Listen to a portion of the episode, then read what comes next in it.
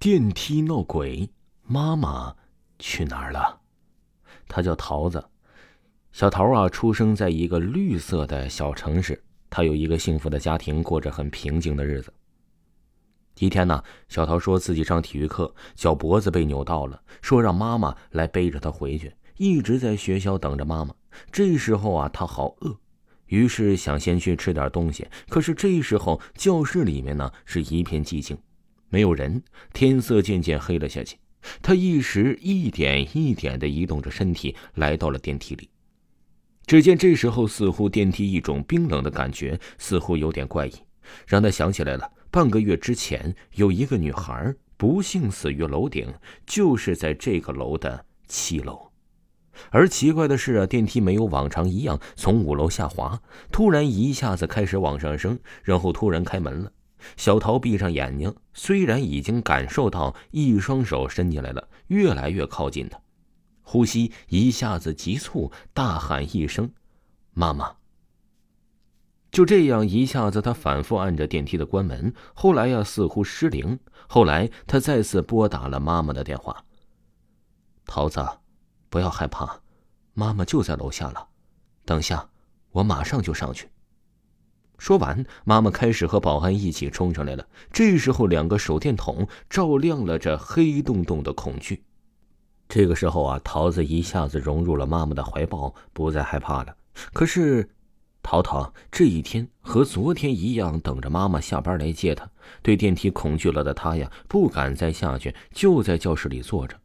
可一会儿想去厕所，还是要经过那个电梯。就在这时候，意外的事情又发生了。电梯门突然开了，忽然发出哭泣的声音，说着：“我不想死，是你们学校的，快点来救我了。”这个声音让桃子一下子想起来半月前死去的女孩。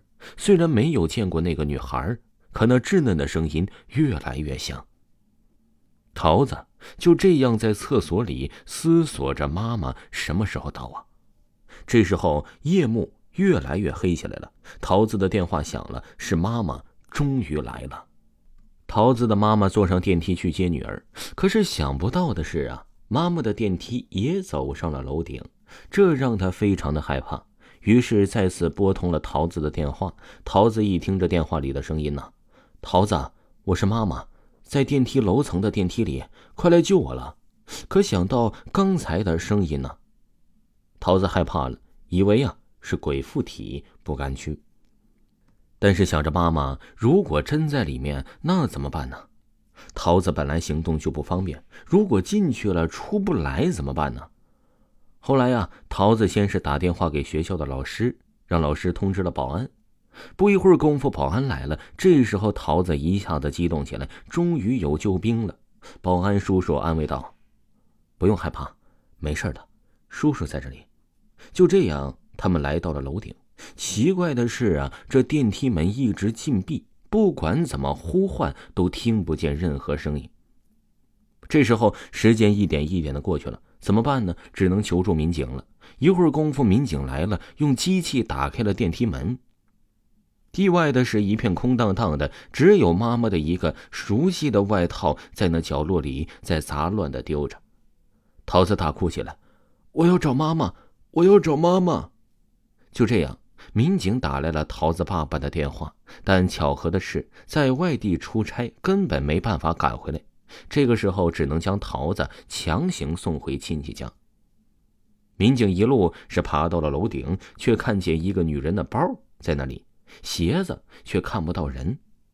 这给民警留下了一个疑问：人到底去哪儿了呢？后来呀，警察加大了力量，搜索了安全通道和每个教室，依然。不见一片踪迹呀，只是一片冷清清的声和哭泣声。后来几天之内啊，民警一直寻找着线索，电梯也因此被列为故障电梯，不再开启。诡异的事件呢，闹得学校不得不停课一周多。直到有一天，一个男老师是这个学校刚来的物理老师，给民警提供了一个非常重要的线索。说起这个男老师啊，一直是个神秘人物。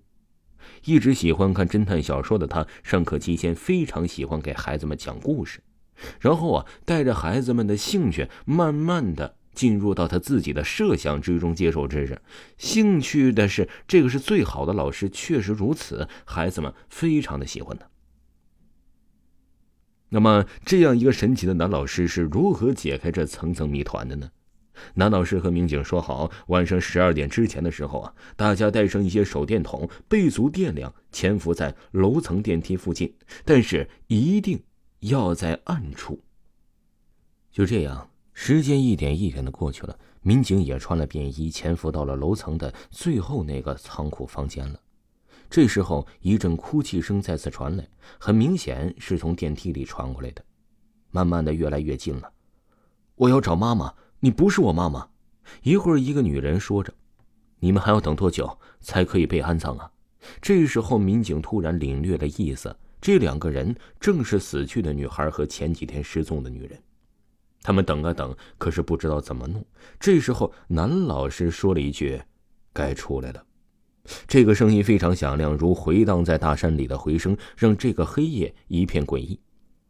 这时候，只见男老师在电梯那儿拿着一个呀很长的白色厚布扔了下去。就在电梯和这里的缝隙之处，奇怪的事情啊就开始发生了。一个苍白而又泛着苍青色的手，沿着布啊是一点一点的爬着，一会儿功夫就出来个女人。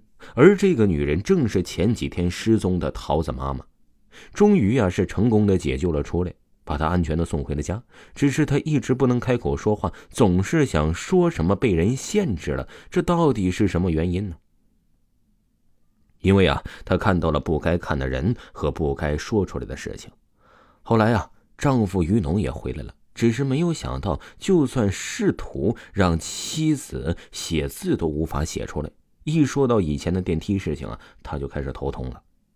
那么，真正的谜底是什么呢？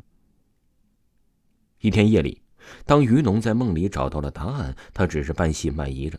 原来，这个男老师正是前世被桃子妈妈救了一条命的男童。